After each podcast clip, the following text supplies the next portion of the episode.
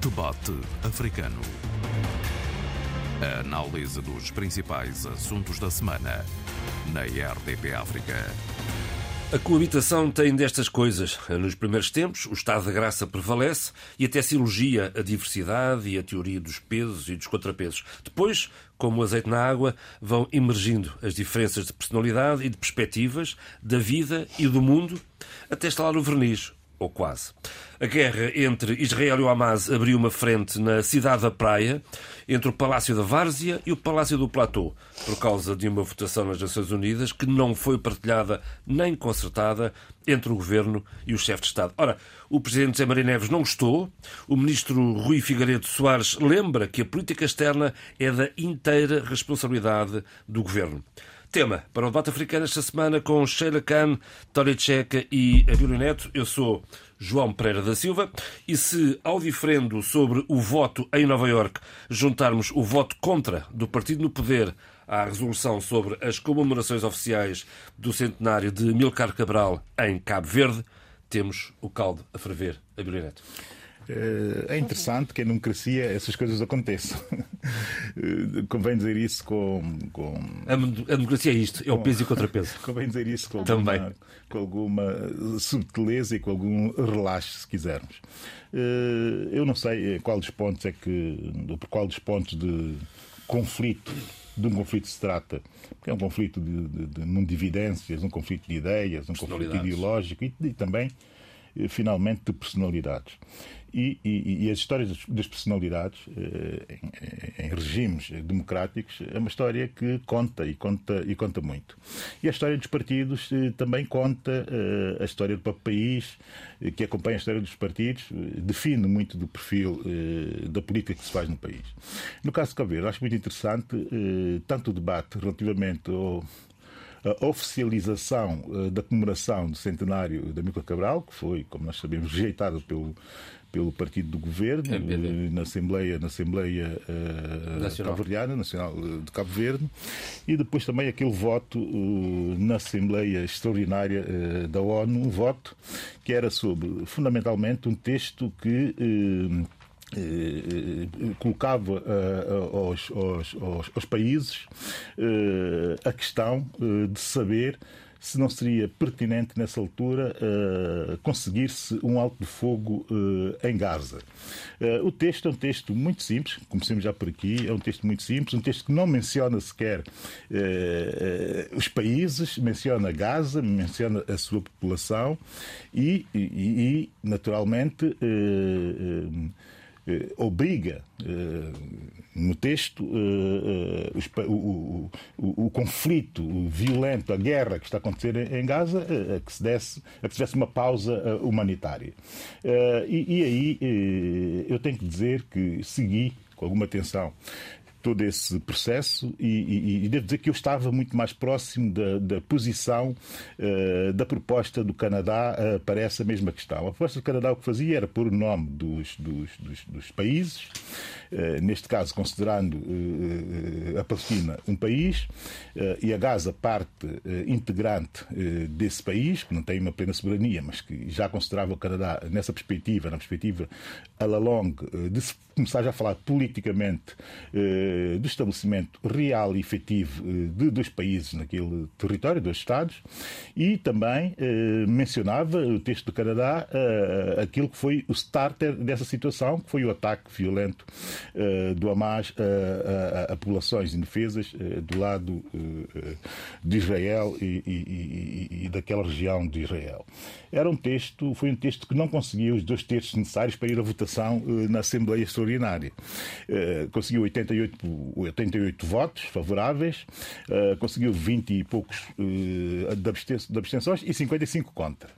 Uh, no entanto, uh, a proposta que foi uh, votada foi a proposta da, enfim, da Jordânia, da Liga Árabe, no, no seu conjunto, e era, o texto era mais ou menos aquilo que eu acabei de dizer, era um texto muito simples e um texto só e exclusivamente vocacionado para conseguir-se a pressão no sentido de uma pausa humanitária. E aí, Cabo Verde absteve-se. Uma pausa humanitária imediata. Imediata, sim, sim. e aí Cabo Verde uh, uh, absteve-se e absteve-se muito em contramão daquilo que foi a generalidade das votações. Enfim, teve na casa de 130, 130 países a votar favoravelmente e, e, e 20 e tal outra vez absterem-se, exatamente os mesmos que se abstiveram na proposta de Canadá, na pré-proposta, não é? E, e outros 20 e tal países, ou 30 e poucos países que votaram contra. Eh, a posição de Cabo Verde é uma posição que vai, eh, de certa forma, em contramão com eh, parte considerável das, das posições dos países já não falo dos países lusófonos da África, mas também dos países lusófonos no geral e também nos países africanos e do sul global, se quisermos dar uma maior dimensão. E Cabo Verde vai em contramão sem que se uh, compreenda, uh, nesta altura, que se vai em contramão uh, perante uma situação de tragédia que se vive em Gaza, quando ali o que estava só em causa era a questão humanitária, que era a questão emergente e urgente a se resolver. Fazer essa discussão é que é a discussão fundamental, do meu ponto de vista, e não a questão de se, já nessa altura, de se começar a colocar a componente política, eh, histórica, política, eh, no meio da equação. Porque se alargarmos para essa perspectiva, vamos ter aí eh, muitos problemas eh, e eu acho que os meus colegas podem dizer mais alguma coisa sobre o assunto e eu já eh, irei eh, dizer, uhum. ou, ou, se calhar tentar explicar porque é que eu acho que se teria muito mais problemas quando se argumenta ou se pretende argumentar com base na política e na história, na história da diplomacia dos países africanos e do sul global, se quisermos assim entender, foi sempre uma história pró-Palestina e pró eh, a solução de um Estado palestiniano eh, autónomo, independente e livre, naturalmente. Até porque o ex-embaixador Amante da Rosa diz que o país saiu, país Cabo Verde, saiu altamente prejudicado com esta abstenção e que devida, ele devida muito que Cabo Verde, com este voto, consiga ir para a Comissão dos Direitos Humanos das Nações Unidas. Bom, uh, uh, Sheila, este, este, este, um, o Governo e o Presidente deveriam ter falado antes de votar em Nova Iorque. Um, dois, está aberto um, um, uma crise entre está aberta uma crise entre os dois entre as duas instituições? Uh, bom dia a todos. Uh, esta, esta realidade, ou as várias realidades fraturantes em Cabo Verde, deixaram-me até bastante desconfortável e, e até incomodada. É um país para o qual eu olho sempre com os olhos a brilhar, aparece sempre no topo, nas melhores observações internacionais no que diz respeito à sua cidadania e democracia e é, efetivamente, entre os nossos vários países africanos de língua portuguesa, aquele que se destaca, aquele que brilha, aquele que é, de certa forma, uh, o farol de uma espécie de uma vanguarda democrática e com uma cidadania ativa e, e saudável. E o que aconteceu esta semana foi exatamente o contrário. Houve aqui um, uma espécie de um, de um volte-face neste tipo de paradigma, nestas vivências uh, que Cabo Verde nos tem dado como exemplares e, e, e como exemplos.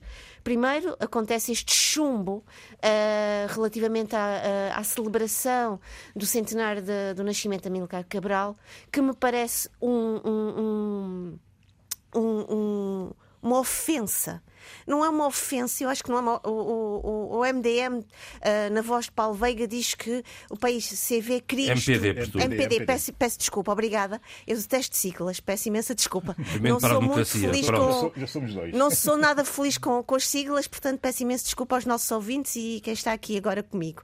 Uh, instrumentalização uh, desta situação. Eu acho que há momentos em que devemos uh, unir-nos, uh, abraçar aqueles que lutaram pela, pela liberdade e por esta cidadania que hoje nós podemos uh, celebrar e homenagear, e acima de tudo lembrar que Amílcar Cabral não, obstante, não é só uma figura histórica para Cabo Verde, não é só uma figura histórica para os seus uh, companheiros. Estou aqui a lembrar-me do comandante Pedro Pires, que tive o privilégio de escutar há 15 dias atrás, mas acima de tudo é para quem nos está a ouvir. E quem é que nos está a ouvir? São os jovens que neste momento querem aprender com as nossas palavras e querem, acima de tudo, aprender com as nossas posições e posicionamentos perante um mundo que está completamente virado ao avesso, um mundo com esta complexidade e densidade. Uh, com imensas destruções históricas uh, e este conflito uh, Hamas-Israel tem-nos mostrado isso de uma forma abundante todos os dias, infelizmente. E, portanto, o que aconteceu e este, chumbo, esta resolução, é, acima de tudo, um, uma ofensa à memória histórica e um dever de memória perante esse grande homem, que não foi apenas um grande homem histórico para Cabo Verde, foi considerado, a nível internacional, é preciso dizê-lo, uma das grandes figuras de influência no mundo do pensamento uh, internacional. E, portanto, Cabo Verde demonstrou esta semana uma enorme cegueira histórica, uma enorme incapacidade de perceber que há momentos em que nós temos que uh, esconder ou esquecer uh, os nossos conflitos internos e abraçar este, este, este, esta ideia de uma memória coletiva, de uma cidadania que merece o nosso respeito. Relativamente a este veto. Uh, Cabo, uh, de Cabo Verde. Abstenção. Abstenção, esta, esta, esta abstenção uh, que também deixou muita gente surpreendida. Uh, José Maria Neves demonstrou uh, uh, uma no, no, Facebook, se não estou erro exatamente, referia-se de uma forma muito contundente e clara e dizia que Cabo Verde está a beirar de uma deslealdade constitucional e está a agir sozinho em termos de concertação ao nível da sua política externa. E, curiosamente, eh, eu, eu coloco-me um pouco ao lado desta, desta ideia e desta mensagem de José Maria Neves, porque não gostei nada, confesso, não gostei nada da, da, explanação de Rui Figueiredo Soares, uh, ministro dos Negócios Estrangeiros cabo-verdiano, que diz que Cabo Verde estava, está ao lado de um apoio humanitário uh, relativamente ao povo palestiniano, mas considerou parcial a resolução que pedia tréguas humanitárias por esta não referir o ataque do Hamas no dia 7 de outubro. Ora bem, Uh, eu vou aqui ao discurso de, uh, uh, de António Guterres, que para mim foi dos, do, nos últimos tempos um dos, dos discursos mais lúcidos, clarividentes e também corajosos. Nós não, não, não, devemos e não podemos fazer aquilo que muitos dos nossos historiadores, e não só, nos implicam todos os dias a, a, não fazer, que é não incorrer e não cairmos reféns do presentismo histórico, porque isso só nos obriga, um, por um lado, a dizer disparates, por outro lado, a pensar muito mal e a agir terrivelmente, de uma forma muito perigosa. E, portanto, quando o ministro de Negócios Estrangeiros de um país como Cabo Verde, que tem, uh, que está sempre nos rankings em termos de democracia, de cidadania, vem com este argumento, eu só posso dizer que há aqui algum problema. E só me posso colocar ao lado do presidente de Cabo Verde, eh, de Cabo Verde e dizer que concordo Sim, com ele, só rapidamente, concordo com ele relativamente a esta deslealdade, porque Cabo Verde ao contrário dos outros nossos países, como Angola, Moçambique, que votaram a favor desta resolução, só pode estar com uma dor de barriga enorme a, não a tentar perceber como é que vai resolver esta situação. E, portanto, numa só, numa só, numa só uh, semana, todos estes dois momentos tão negativos para a construção da cidadania, para a construção e consolidação desta democracia, eu penso que é absolutamente terrível e eu acho que é. Eh, dois, são dois fatores para destruir, até eu até diria conspurcar as relações dentro do governo, sem dúvida. É isso que eu queria saber agora, António Tcheca. É que como é que isto fica depois? Porque, fazendo aqui o fio muito rapidamente, há uma primeira reação de José Maria Neves no dia 31 de outubro, em que diz, no dia 30 de outubro, aliás, em que diz não compreender a abstenção de Cabo Verde nas Nações Unidas. Há uma reação no dia seguinte do Ministro Costa Estrangeiros, em que diz que o governo só tem o dever de informar o Presidente, não tem propriamente que partilhar posições. E depois José Maria Neves no Facebook volta à carga uh, e, e, e, e fala de uma deslealdade constitucional, à beira de uma deslealdade constitucional. Daqui para a frente, como é que ficamos? Bom, Cabo Verde fica numa situação difícil. Difícil porquanto, internamente pelo menos, mas também do, do ponto de vista externo. Porquanto Cabo Verde é tido normalmente como um país como um exemplo de uma democracia africana a funcionar e que, sem sombra de dúvidas, tem feito coisas interessantes. Agora, num ápice, dois posicionamentos que espantam. Votar contra as celebrações dos 100 anos da Amílcar Cabral, que é o fundador da nacionalidade cabo-verdiana, e a abstenção nas Nações Unidas na hora da proteção de um cessar-fogo para permitir o socorro a tanta gente ferida, diminuída, com fome, e isso sem falar dos cadáveres que iam ser, portanto, recuperados. Portanto, eu penso que, de alguma forma, houve um fator externo, em termos de, das perspectivas do governo de Cabo Verde, para estes posicionamentos. Em relação às Nações Unidas, eh, eu penso que Cabo Verde olhou eh, de uma maneira errada para o passo a dar em função do lugar que ambiciona uh, nessa mesma estrutura. E aí tentou fazer, entre comas, um bonito com o país africano, no sentido de mostrar que consegue ter a lucidez suficiente para se posicionar em função de um pensamento próprio, uma maneira própria de estar. Porque Foi Cabo que... Verde e mais 10 países africanos que se abstiveram. Pois, sim, mas nenhum da, da, língua portuguesa. Não. Nenhum. É preciso também acrescentar isso. É, é, o que acontece aqui é que, na verdade, é, Cabo Verde errou. Em relação ao Presidente da República, a chamada de atenção, a observação que ele faz, sinceramente, nem uma única vez, em nenhum momento ele foi desligante, nem uma única vez ele foi para além daquilo que é o normal em termos de democracia, em termos, portanto, daquilo que é o intercâmbio entre os diferentes poderes. Ele não, não exigiu que, que, que fosse motivo da decisão para ele decidir. Não. Ele pediu partilha, solidariedade, ouvir o outro isso são fatores, são elementos que consolidam qualquer democracia. E a democracia cabo-verdiana, é evidente que deu passos largos, está numa, num caminho de concretização, mas ainda falta um bocado. E, e estas coisas, essas falhas, são, em muitos casos, desastrosas. Não vê nenhuma razão, sobretudo pelos termos usados pelo Presidente da República e sabendo de antemão que o Presidente da República tem, tem ideias próprias, que procura sempre ser ali o fiel da balança e procura fazer com que o próprio programa de governação do, da MDP, MPD, eh, chegue ao, ao, ponto do desembarque. E foi Primeiro-Ministro durante 15 anos com dois presidentes com, diferentes. Não, e, e também uma, ali teve. Sim, não, e vem com uma experiência, e vem com uma experiência com um background enorme, e todos nós nos lembramos, portanto, de, de, de como, foi, como foram esses períodos. Eu penso que nesta altura uh, do, do, do caminhar da democracia cabo-verdiana, o governo do NPD falhou, errou.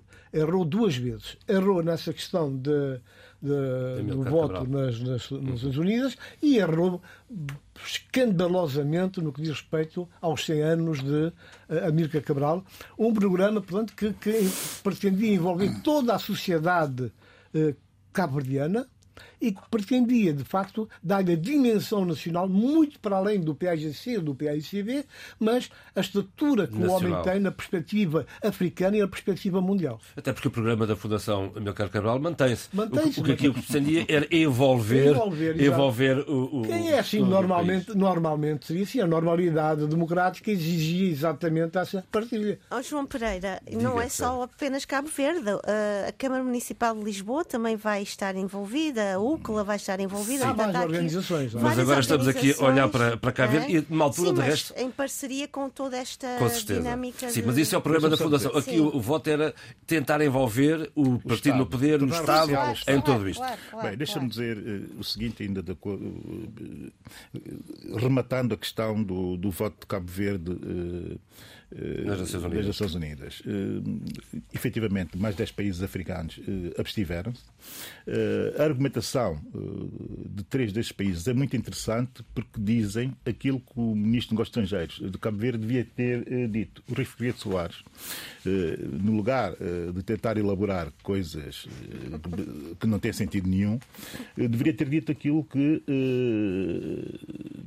alguns desses países disseram e disseram bem, do meu ponto de vista, com alguma lógica. E não foi por acaso que eu chamei para aqui o facto da proposta do Canadá não ter conseguido os dois terços necessários que é para ir à plenária. E se que foi isso que os outros países africanos fizeram, remeteram para a sua posição relativamente àquela proposta. Não tendo aquela proposta, aquela proposta que defendiam eh, de início eh, avançado, que abstiam-se exatamente por eh, não ter acontecido aquilo que era para eles, do ponto de vista diplomático e de posicionamento, o ideal para expressar, enfim, de certa forma, a componente política daquela situação. Isso resolveria logo o problema. Cabo Verde assume-se como um digamos que, promotor eh, ou copromotor junto do Canadá da proposta do Canadá e não tendo havido sucesso naquela, naquela proposta, eh, a partir desse momento só nos restava abster-nos porque muitos dos princípios que defendemos estão naquela proposta. Isso era simples. E um diplomata batido experiente, como é o caso do Ministro dos Negócios Estrangeiros de Cabo Verde, deveria ter tido esse feeling de transmitir exatamente isso ao Primeiro-Ministro e, naturalmente, também ao Presidente da República, antecipadamente, para articular posições e não haver esse bruá uh, desnecessário. Dizer também que não há nada de especialmente escandaloso na posição do Cabo Verde se tivesse sido assim fundamentada como eu acabei de fazer, de forma simples e, e lógica. Porque uh, a ideia de que existe um, um, um, uma espécie de união no sul global a propósito dessa questão da, da, da, da guerra em Gaza, uh, convém irmos desmontando essa ideia, uh, porque a Índia votou como Cabo Verde, esteve muito perto de votar contra. E a Índia é o país mais populoso do sul global. É preciso dizermos isso. É um país com peso uh, na diplomacia ou na ideia, desse, na ideia da configuração uh, de um posicionamento a sul uh, relevante. E é tão, é, tão, é tão relevante essa posição da Índia que a Índia absteve-se e esteve, e isso comunicou na sua declaração, muito próximo de votar contra. E convém irmos pensando que o mundo está a mudar, mas não está a mudar necessariamente eh, no sentido de que nós ilusoriamente pensamos em que ele vai. Abílio, Agora, sobre, a questão, sobre a questão, sobre a questão uh, do Amílcar Cabral. Toda a gente sabe que eu sou um cabralista, mas se calhar caracterizo-me mais como um pós-cabralista e que acho que Cabral deve ser constantemente uh, uh, celebrado. Uh, e eu acho até que o Cabral tem vindo a ser constantemente celebrado. Eu não consigo perceber porque é que a pequena política dos nossos países, nesse caso concreto de Cabo Verde, ainda insistem numa luta de saber se Cabral é grande ou se é pequeno, ou se é, ou se é grande pequeno, ou se é, ou se é seja lá o que for. Isso não faz sentido rigorosamente nenhum, e eu acho mesmo que nesta situação uh, o MPD de, deveria uh, ter tido a coragem política e, e, é o MPD que tem que dar esse passo, não é o PICV que tem que dar esse passo. O PICV tem o legado. E quem tem que dar o passo de engrandecer ainda mais uh, Cabral tem que ser o MPD. Não no sentido de chamar-se a colação uma série de complexos históricos ou de traumas uh, históricos uh, para justificar uh, a não nacionalização do Amiga Cabral. Eu sei, porque li artigos de opinião, tanto de um lado como do outro, tive a oportunidade de ler ainda hoje de madrugada posicionamentos sobre a situação e sei também que o MPD fez muita coisa para dar dignidade a Amiga Cabral e enfim, coisas simbólicas e que foram importantes para dignificar a Amiga Cabral. Nós sabemos disso, mas o MPD está obrigado a ir muito mais longe longe. E está obrigado a ir muito mais longe, não só por estar no poder, mas por ser um partido de poder em Cabo Verde. E de saber eh, que partidos de poder eh, têm que eh, procurar sempre pontos de encontro, de convergência, para definir um modelo de convivência, e eu estou a insistir muito nesse conceito ultimamente, para o país e para olhar a partir daí para o futuro. Eu vou dar um exemplo muito claro e defendo isso também para, para, para Cabo Verde e até para a África, dado a minha paixão por Amílcar Cabral. Uh, Martin Luther King, Martin Luther King tem um dia, tem um feriado nacional em, em, nos Estados Unidos da América, que é o, o antro do imperialismo, do racismo, do neocolonialismo, do capitalismo, do, capitalismo, do ultraliberalismo, dos ismos todos, tal e qual. Isto tudo. Entretanto, Martin Luther, dia 15 de janeiro de todos os anos, se calhar a segunda-feira, eh, para as pessoas para as pessoas eh, viverem melhor eh, a grandeza de Martin Luther King, é feriado em todos os Estados dos Estados Unidos da América. É um feriado federal. Se os americanos, que são isso tudo que eu acabei de dizer, eh, e até acrescentaria super racistas, eh, conseguem, conseguem eh, articular e consensuar um dia para o Martin Luther King, para um feriado nacional para Martin Luther King, mas porquê é que os cabo-verdianos não conseguem sequer uh, articular e, e, e, e consensuar uh, a comemoração de 100 anos da Amílcar Cabral? É porque a dimensão dos dois, para mim, que sou um cabralista, não é muito diferente. É preciso entender-se isso. E o interessante, deixa-me só dizer isso, João, porque acho muito importante. Em 83, quando se definiu uh, o Dia Nacional de, Martin Luther King nos Estados Unidos da América, que foi assinado a Ordem Federal por Ronald Reagan eh, e que foi defendido do lado dos conservadores Newt, Newt Gingrich, o pai dos neocons, defendeu aquele feriado, e do outro lado estava uh, Joe Biden, que defendeu do lado democrata o feriado de Martin Luther eh, King. É evidente que o processo vinha de antes, vinha logo da semana a seguir a morte de Martin Luther King e esteve ali eh, no Senado e no Congresso durante algum bom tempo. E foi eh, Ronald Reagan que disse: chegou a altura de nós definirmos eh, como é que queremos conviver aqui nesse, nesse espaço. E vamos avançar. E avançou-se para esse feriado.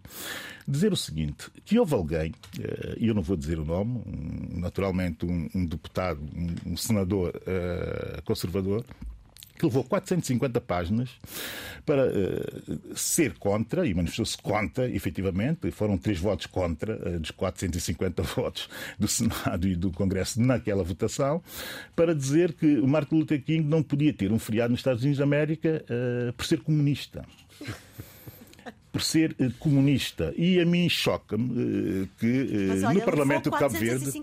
Páginas, sim, para, para, para terminar, para terminar e concluir isso. E a mim choca-me que em Cabo Verde que alguém ainda esteja preocupado em saber se o Cabral era mais ou menos marxista ou mais ou menos comunista. Mas isso, isso, isso alguma vez é, é, preocupa alguém que, que, seja sério olhar para Cabral? Não, não preocupa. A mim não me preocupa. João Pereira, posso só, só queria... dar aqui. Ah. Diga, diga, Sheila Pastorito. Sim, sim. Não, só para dizer o seguinte, Sheila, deixa-me interromper-te. O dia 12 de setembro o dia 12 de setembro devia ser feriado nacional em Cabo Verde e na Guiné-Bissau e em África. Isso defendeu aqui sem problemas nenhums. Não? Uh, o, o, eu, eu queria só chamar a atenção para, uma, para algo que.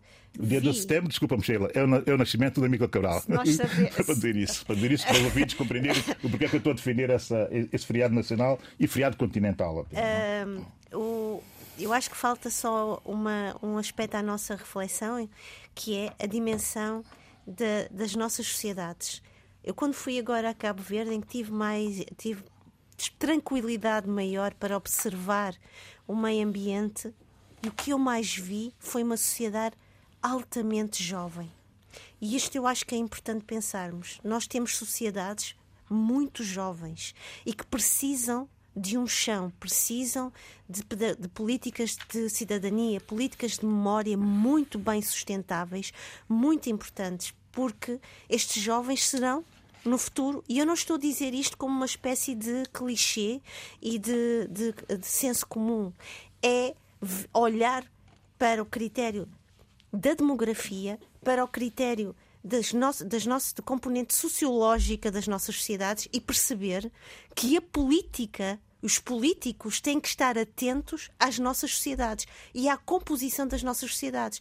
Temos sociedades altamente jovens com pessoas que precisam de, de, de, de uma boa estrutura, de boa educação. De. E, exatamente. E aquilo, e aquilo que sai das nossas decisões políticas, das nossas instituições, é altamente importante, altamente influenciável dentro para as nossas percepções, representações e a uhum. forma como nós vamos construir não só o nosso imaginário de pertença, de identidade, mas também o nosso imaginário como futuros cidadãos.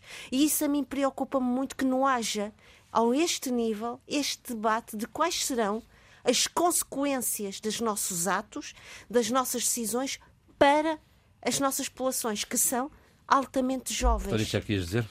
Sim, eu queria dizer que, na verdade, a passão, a Bíblia falou da, dos 10 países africanos que se abstiveram. É verdade. Agora, o, o porquê de tudo isto, essas oscilações políticas da, do, dos poderes em África, é exatamente também a pressão externa. Não, repare-se bem, nestes dias, neste momento em que estamos aqui, semana passada, o chanceler alemão visitou seis ou sete países africanos. Claro que ele ia, com dois propósitos. Um é passar uma mensagem de uma perspectiva do mundo agora e amanhã, mas ele ia também na bagagem com um negócio de gás, gás para a Alemanha. Uma vez que perdeu com a guerra na Ucrânia, perdeu o fornecimento que tinha da Rússia, está um bocado em pânico e, e neste foi momento... pedir perdão à Tanzânia pelos, pelos erros cometidos Ora, no nem mais. Ora, Preciso nem mais. dizer isso. Eu ia lá chegar, cheira. Ai, desculpa, não, eu tô, isto foi achei uma forma de falar, não é era isto, para ti. O debate é isso que é para nós complementarmos. Era uma forma de falar, Tony Checa. Ele, ele, ele ia lá pedir, eh, pôr-se de joelhos, pedir perdão pelo mal feito, meia culpa, meia máxima culpa, e ia, ao mesmo tempo, dizer ao presidente, por por exemplo, da, da Nigéria, nós estamos aqui para negociar com vocês, nós estamos aqui para ajudar também como país que nós somos com um olhar diferente sobre a África. É evidente que o seu presidente da Nigéria bradou aos céus eh, disse logo que sim, nós estamos disponíveis, vamos embora negociar, porque nós somos o país eh, africano, portanto, com o maior desenvolvimento económico neste momento, somos o, o- os número, o número um. De maneira que isso tudo, essas pressões, essas negociações, não chamo negociatas, essas negociações, essas ofertas neste contexto atual, acaba por servir também, eh, não digo que seja a primeira questão, mas acaba por, de certa maneira, indicar caminhos, indicar eh, alguma serenidade a ver o que é que acontece amanhã, que é para vocês não terem que perder. Portanto, é um bocado isso. E como os nossos regimes são bastante frágeis e falta-lhes muitas vezes o, o fator político, a- a estatura moral e política, acabam por cair em armadilhas e entram em contradições. Hoje dizem sim e amanhã dizem que não. Isso é tudo em função daquilo que é o olhar para o próprio umbigo e não olhar tão pouco para, não digo para o mundo, mas olhar para a África no seu todo. O que o que o Checa está a dizer é importantíssimo, porque está eh, dentro daquilo eh, a que hoje é uma tendência, inclusive em África, que nos últimos oito meses não vimos eh, ministro de negócios estrangeiros nenhum africano que não dissesse que chegou o momento, e papagueando aquilo que outros grandes ministros de grandes países têm dito, que chegou o momento de concentrar-se e de focar-se eh, numa diplomacia dos interesses. E a diplomacia dos interesses tem exatamente que ver com aquilo que o Tony Checa acabou de dizer, que, sei, que é, naturalmente, e sabes que existem essas duas grandes escolas de diplomacia, dos interesses e dos princípios e valores, eh, e quando se, eh, só se pensa nos interesses, naturalmente, o que é que fica para trás? A diplomacia dos princípios e dos valores. E a é- e- A estrutura e- moral. E, e, e conseguir-se equilibrar essas duas coisas é, é eh, muito, muito, mas Complicado. mesmo Não é muito fácil. complicado. No entanto, os países africanos que se abstiveram, eh, alguns deles eu compreendo a abstenção. E eu compreendo a abstenção porquê? Porque eles, eh, quando pensamos naquilo que está a acontecer na faixa eh, de Gaza, Gaza. eh, e quando devíamos também pensar naquilo que está a acontecer em El Genaína, El Genaína é a capital do Darfur eh, Ocidental, que está cercada, nesta altura está esvaziada dos seus 850 mil habitantes, só lá restam 12 mil, porque as forças rápidas do senhor, como é que se chama, o- do apoio, as forças de apoio rápido, eh, cercaram a cidade e obrigaram eh, a esvaziar literalmente a cidade e continua a cidade eh, cercada. que Israel está a fazer agora a Gaza. Naturalmente, é preciso dizer que essas forças de apoio rápido são as célebres forças fizeram o genocídio e quase que o extermínio de populações animistas africanas negras não árabes eh, no início eh, do milénio, que eram os tais Janjaweed. Eh, E voltamos a repetir a questão do genocídio no Darfur sem que, sem que exista uma única imagem em nenhuma televisão do mundo, talvez só nas televisões do próprio Darfur. Dizer que eh, parte dos países africanos eh, que eh, entenderam por bem abster-se são países que têm problemas também eh, de eh, extremismo islâmico e que foram vítimas eh, de, de ações desse tipo de terrorismo. E custa-lhes, e eu compreendo, justificar a sua posição no atual contexto. E porquê é que é assim? Porque também têm que dar satisfações às suas populações que gritam eh, e gritam intensamente por segurança. Por segurança. E a questão da primeira proposta do Canadá abriria, na perspectiva africana, penso eu, a ideia de que não se deve só, neste momento, discutir-se, e esse, esse é o ponto de vista que já muita gente de África começa a defender, que não se deve só uh, centrar-se na questão da segurança para Israel e para os palestinianos e para a construção dos seus dois Estados estáveis e seguros e a viverem pacificamente. Porque isto não resolve a totalidade da questão. E não resolve a totalidade da questão porquê? Porque existem 23 países africanos expostos a, a, a, a uma série de violência do extremismo islâmico que coloca-os em posição de insegurança constante e permanentemente. Ou se discute de forma ampla a questão de segurança para todos, e essa tem que ser a perspectiva africana e aproveitar-se desse momento. Oh, oh, Bill, como é que se... Desculpa lá, deixa-me só dizer-te uma coisa. Oh, Bill. Eu acho, Sheila, deixa só terminar o raciocínio. Força, Sheila. Não, é, é, é eu estava a escutar-te uh, quando dizes que devíamos ter uma discussão ampla. Uh, concordo, mas muitos dos nossos países não permitem esse tipo de cidadania ampla, não permitem que as pessoas falem aquilo que pensam. Não Porque quando as pessoas espaço, falam aquilo que pensam, são castigadas, eliminadas e reduzidas ao silêncio. Uh, e eu acho que era importante também focar focarmos nisso, porque as nossas realidades africanas são altamente uh, voláteis, como qualquer outra realidade, e há pouco eu estava a ouvir o Tony Checa, eu percebo que nós reagimos às oscilações da geopolítica internacional, mas é importante também dizer que nós não estamos. Uh, parados, nem estamos sem vontade para reagir. Uh, quando uh, uh, a Alemanha pede desculpa aos erros, aos erros cometidos durante o colonialismo na Tanzânia, a sociedade civil reagiu e, e fez questão de dizer não chega. Não basta só pedir perdão. Quando o rei Carlos está no Quénia também a dizer, a fazer uma espécie de meia-culpa, mas sem dizer perdão, a sociedade civil também está atenta. Portanto, nós temos, sim, acho eu, uh, que não cair em extremos.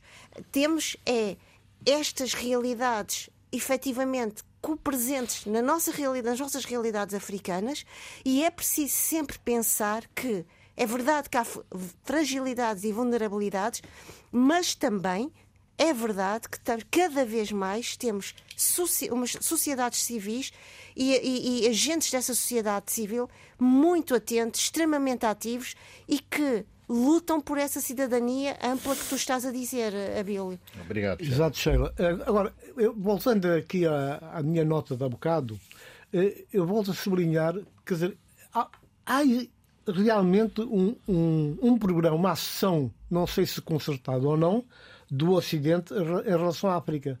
Saiu lá agora o chanceler alemão uhum. e já lá vai o ministro dos Estrangeiros da, dos, dos, Estados Unidos da América, né? Ele vai lá. E depois temos de estar atentos, inclusive, aos depoimentos, às declarações e posicionamentos dos líderes africanos. Um caso que pode servir como exemplo é Angola. Que nós conhecemos todo o percurso de Angola. A forma como evoluiu, como chegou onde chegou as contradições internas, mas também o, aquilo que foi a edificação de um, um país com perspectivas de ser independente, o, o, o presidente de Angola vem dizer que nós queremos cooperação com os Estados Unidos da América, sim, e vai mais longe. Nós queremos que a nossa defesa, as nossas Forças Armadas sejam uh, beneficiem do apoio da, dos Estados Unidos da América. Eu vou aqui até citar. Sim, e assim saímos do debate sobre as Nações vamos Unidas. Vamos fechar. Não, deixa-me só, a esse propósito, eu... só para retificar uma coisa. Só, só, é seguinte, não, calma. Assim, é que uh, são, uh, uh, Cabo Verde não foi o, foi o único país lusófono que se absteve, mas convém ficar sublinhado que São Tomé e Príncipe não estava na sala na altura da votação. Sim, Agora sim, Angola, só... até porque, até porque deixa-me introduzir o tema, que era o que estava aqui no alinhamento. É que Angola, Angola, já saímos das Nações Unidas, vamos entrar agora em Angola, que acolheu a Assembleia Geral Interparlamentar, que se tem vindo a afirmar uh, na, na, diplomacia uh, internacional, primeiro com os Grandes Lagos uh, e, e, agora, a pouco e pouco também posicionamentos claros relativamente primeiro à Ucrânia e agora ao Hamas. E agora sim, a, a, a, a Tcheca, é João Lourenço a, a, querer marcar pontos. Não, o João Lourenço marca pontos mesmo, marca, porquanto ele diz: Nós queremos ver os Estados Unidos da América a participar no nosso programa de reequipamento das nossas Forças Armadas. João Lourenço vai mais longe. Recordou, até hoje, diz ele, as Forças Armadas angolano, angolanas têm apenas o know-how, a técnica soviética. Uhum.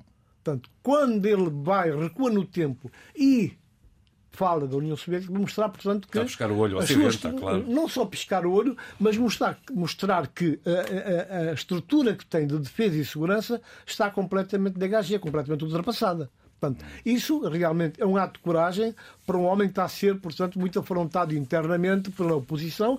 Não sei se vai dar tempo para abrir isso ou não. Mas foi o, mesmo homem que recebeu em Luanda a, a União Interparlamentar.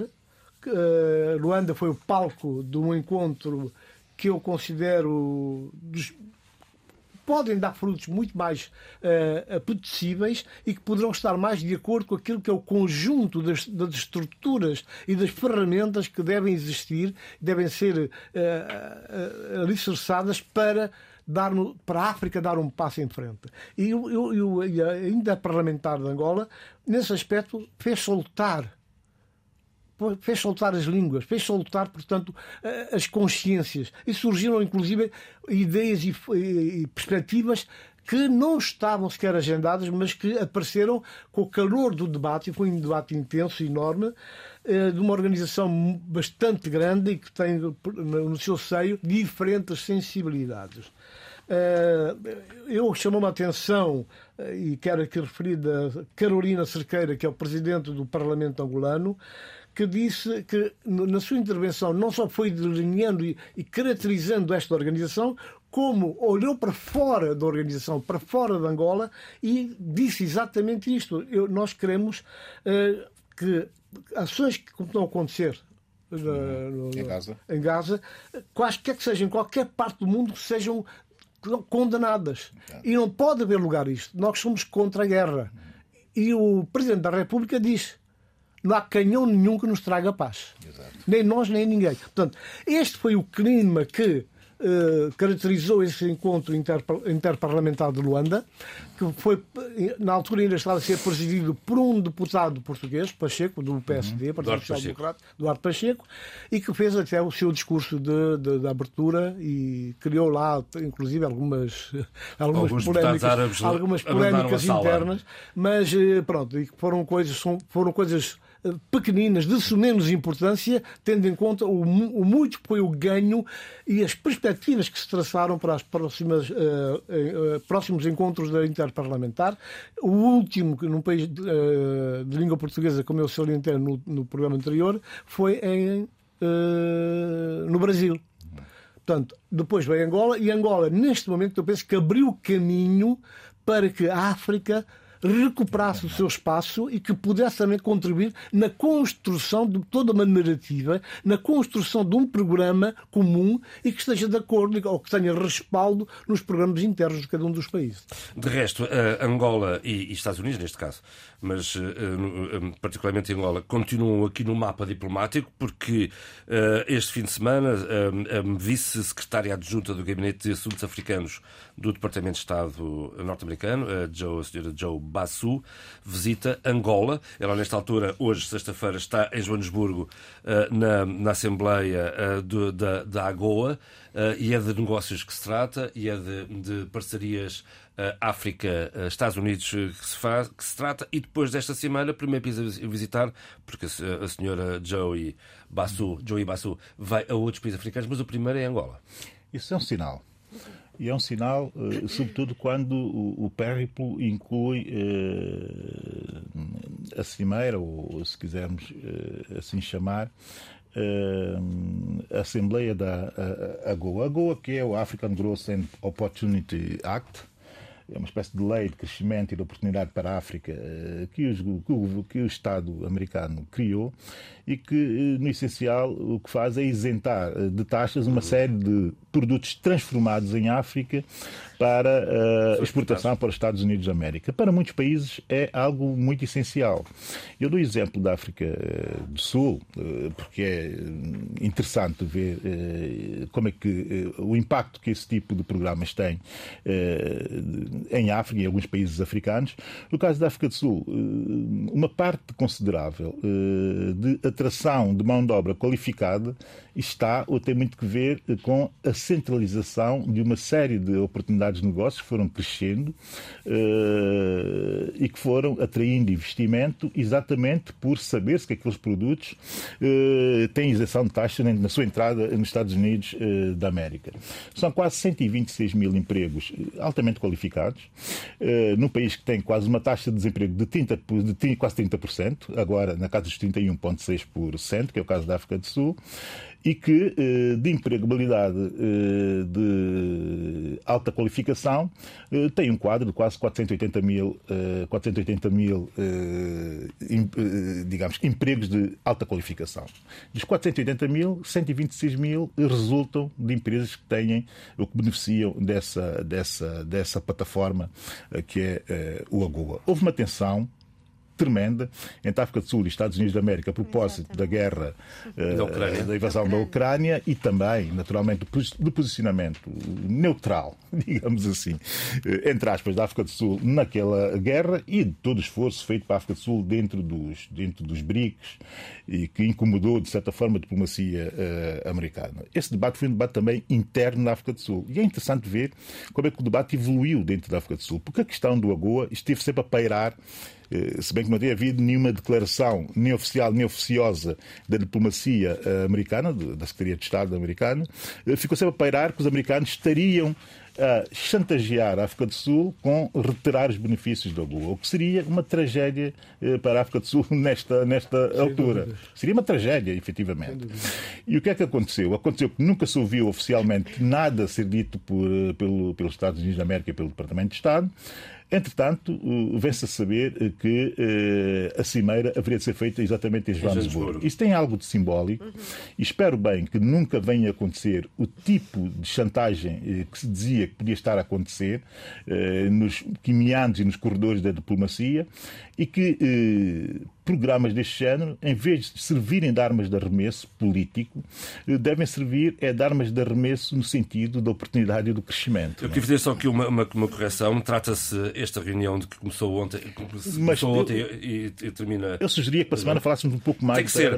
Desta, desta, já lá vou, Xana. Desta vigésima edição do. É, é Trata-se da vigésima edição Exato. do Fórum Comercial AGOA Estados Unidos. E já uhum. agora, só para, para complementar a tua intervenção, a AGOA tem 6.900 produtos elegíveis para exportação nos Estados Unidos. Sheila, agora sim, dois minutos, porque temos que tirar as sugestões já. Depois, se calhar não vai dar para muito, mas eu então, acho que era lá, importante uh, ligar isto que vou dizer com o pensamento do, do Abel rapidamente. O Abel, a semana passada, disse, e ele vai-me corrigir, que nós, países africanos, temos a capacidade de tomar decisões de não permitir que os outros interfiram nas nossas, eh, nas nossas decisões e nas reali nossas realidades. Falámos da questão de Guiné-Bissau e o tráfico humano. A verdade é que esta, esta cimeira e, e este este tratamento comercial que os Estados Unidos têm com alguns países africanos também dependem. Ah, é verdade, vamos lá tocar com o dedo na ferida. Depende das condições em termos daquilo que os Estados Unidos consideram os países que uh, uh, abraçam o pluralismo político, com respeito pelos direitos humanos, o Estado de Direito. A transparência, a anticorrupção. há aqui países que não foram convidados, uhum. uh, o Gabão e o Níger, por causa dos golpes de Estado. O Uganda é, também é acusado de violações de direitos humanos uhum. internacionais, nomeadamente a questão da homossexualidade. A, o, a República Centro-Africana também por questões também de segurança. Ora bem, Uh, há aqui, para mim, há aqui uma espécie de uma, uma espécie de uma hegemonia em termos de olhar, uma hegemonia em termos de histórica, em termos de olhar. Nós é que vamos decidir quem vão ser as pessoas com quem que merecem dialogar e, e ser os nossos parceiros comerciais em função destes critérios. Se pegarmos nestas condições e olharmos para, para a realidade norte-americana, certamente nós vamos ver exatamente ou, ou de uma forma muito, muito concreta estas situações Sim, também. Tony Checa, vamos às sugestões, Tony. Uh, boas sugestões, só para, só para, dizer uma coisa que é importante. Interparlamentar, é, a União Interparlamentar é o mecanismo de interesse de intervenção e advocacy, advocacia hum. dos, das principais questões do âmbito uh, global e tem assento permanente. Está tudo na Wikipédia. Sugestões. Pronto. tudo que nós falamos está lá. Só que as perspectivas, tudo, as perspectivas porque as perspectivas são diferentes. Nem tudo. Há muita forma de ler. Claro, vai, Tony. Bom, uh, eu quero falar aqui do, do um livro, o próximo livro do Germano de Almeida, que vai ser apresentado aqui em Lisboa que é o Infortúnios de um Governador nos Trópicos, hum. uh, que é, um livro, portanto, onde toda uma história resgata um caso de adultério passado no início do século XIX, uh, na então colónia Cabo Verde. Uh, era um documento antigo, velho, que foi parar as mãos de, de Germano de Almeida, foi dado por uma pessoa amiga, que a mim não, não me diz nada, talvez tu consigas fazer alguma coisa com isso. Ele leu, gostou e fez um livro que de certeza vai agradar a muita gente. Quem já leu disse que sim. Eu não li, mas quero ler. Sharon.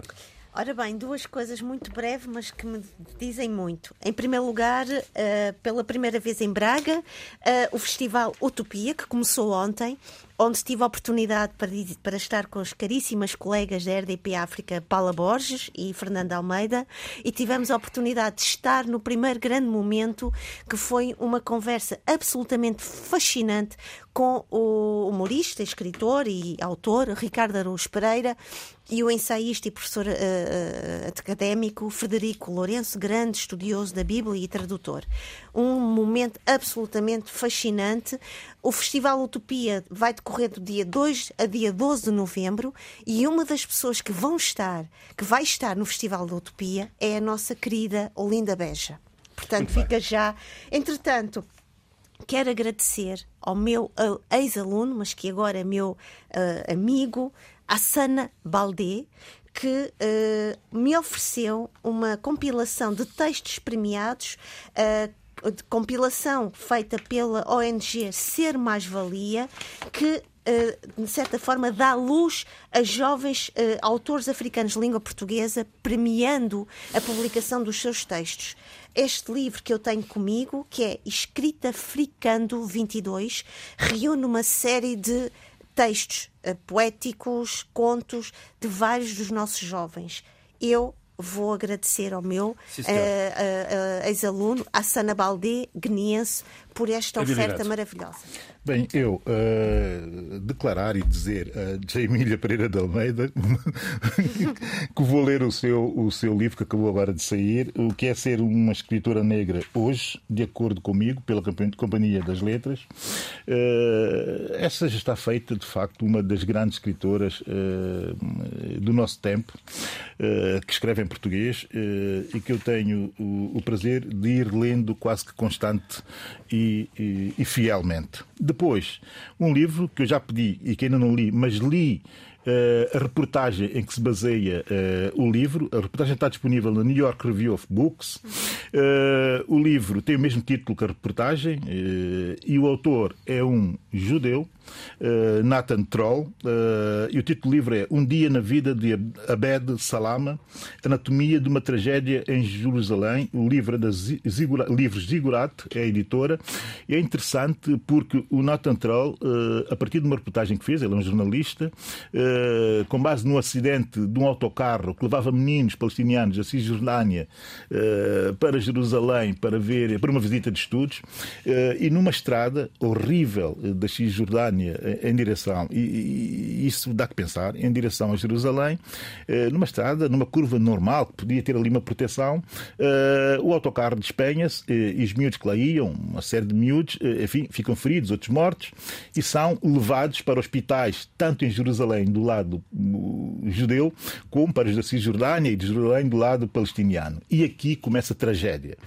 O, o, o, o, Abed Salamá é pai de um dos miúdos e, e, e por burocracia, por política, por uh, extremismo ideológico, por extremismo religioso, eh, esteve a angústia de estar quase 10 dias sem saberem que o hospital estava o seu filho e sem poder sequer aceder uh, a, a, a, Israel, a Israel para saber o estado de uma criança. Isso diz tudo sobre aquilo que se vive naquela região nesse momento e o livro é. A reportagem é fascinante, eu lia, agora quero ler o livro e, e já o pedi. E eu que não sou de fazer propostas, mas esta é irrecusável, começa hoje no Mindelo Mindelact, que é o melhor festival de teatro de África. Uh, começa hoje, prolonga-se até dia 11 de novembro no Mindelo, depois tem uma extensão na cidade da Praia, no Centro Cultural Português. Assim se fez o debate africano esta semana com o apoio técnico de João Carrasco, com o apoio à produção de Paula Seixas Nunes. Fique bem. Debate africano. A análise dos principais assuntos da semana na RDP África.